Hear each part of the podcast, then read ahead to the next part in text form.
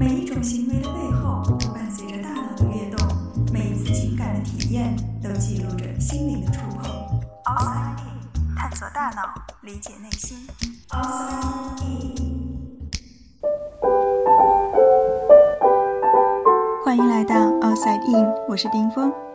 在上一期节目中，我们说了人为什么会感受到压力，那是因为当一件我们不熟悉的事情发生。或者即将发生的时候，我们的身体出于自我保护，会产生一系列的生理反应。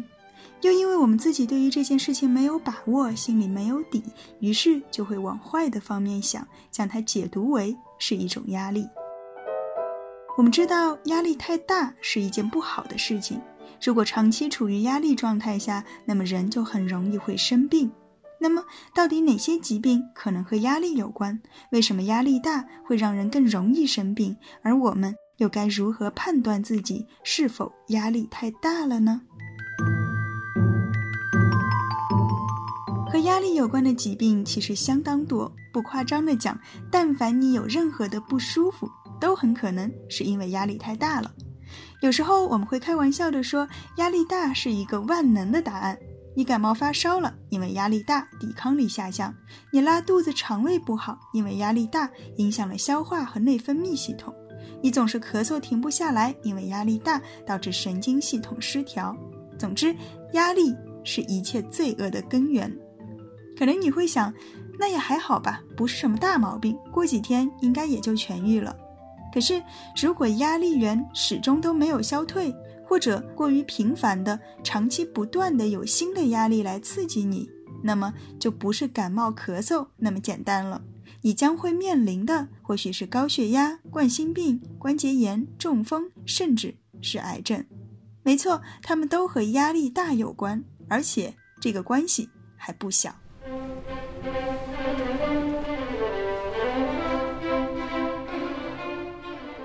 其实疾病有各种各样，压力的来源也有各种各样。我们很难说是哪一种压力导致了哪一种疾病，更何况它们之间其实并没有直接的因果关系。任何的疾病都是在多种因素的共同作用下产生的。但是长期的压力的确会严重影响到我们的身体健康，尤其是我们的免疫系统。虽然目前我们还不清楚压力究竟是在哪一个环节影响到免疫系统的，但我们知道的是，压力似乎会激活细胞中的某些特定的分子，而这个分子其实是一种转录因子，它可以激活某些特定的基因，而这个基因又会产生某些蛋白，引发炎症反应，从而将免疫系统中的那些精兵强将都吸引到这个地方。那如果这样长期的内部损耗下去，我们整体的防卫力量肯定就会大幅下降。如果一旦有外敌入侵，就会很容易招架不住，而招架不住的后果就是我们生病了。虽然我们说压力并不是导致疾病发生的最主要的原因，但它却可以在很大的程度上推动疾病的发展。尤其是当你压力很大，却又得不到周围人支持的话，那么同样的病，你就很可能比别人恶化的更快。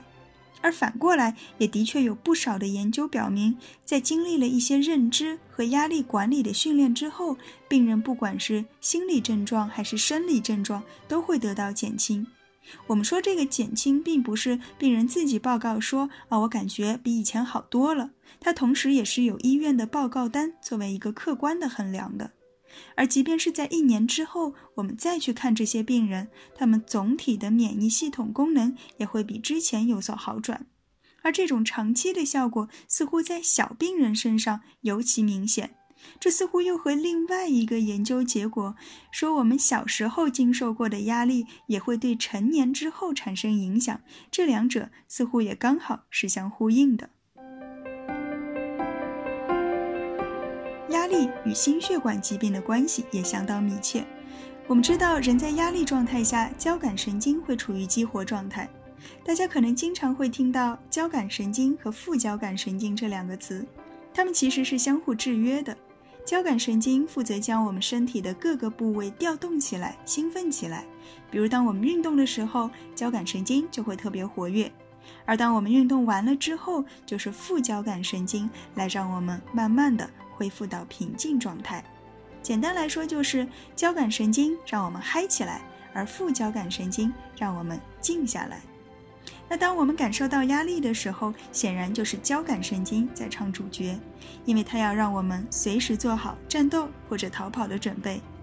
而这个时候，由于心脏血管收缩，我们的血压就会升高。本来升高一下也没什么大不了的，过一会儿就会降下去。但是如果交感神经持续的活跃，血压始终被迫维持在一个高水平，那么可想而知，结果就是高血压。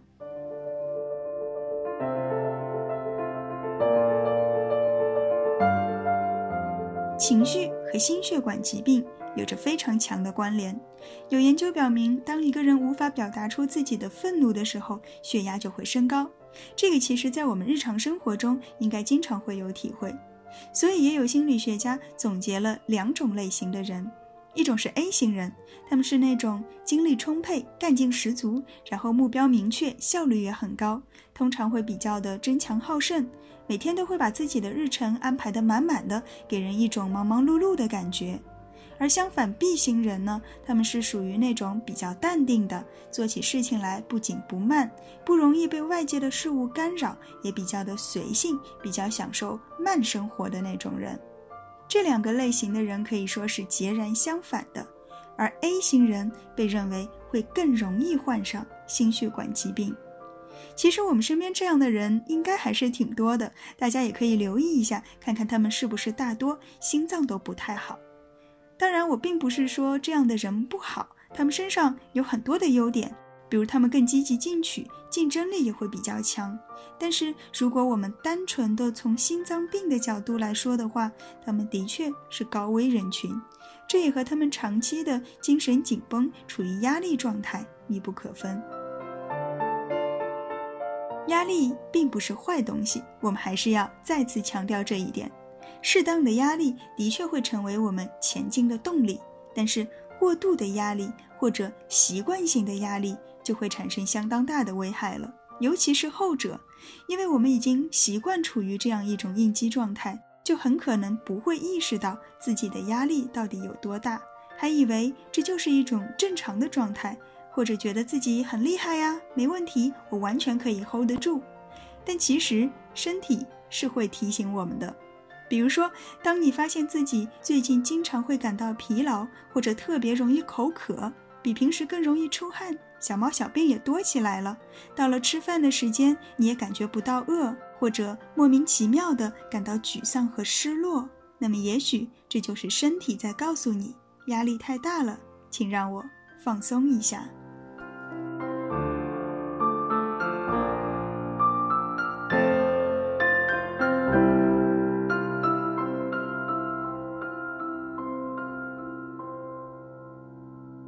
的大脑，理解内心，outside。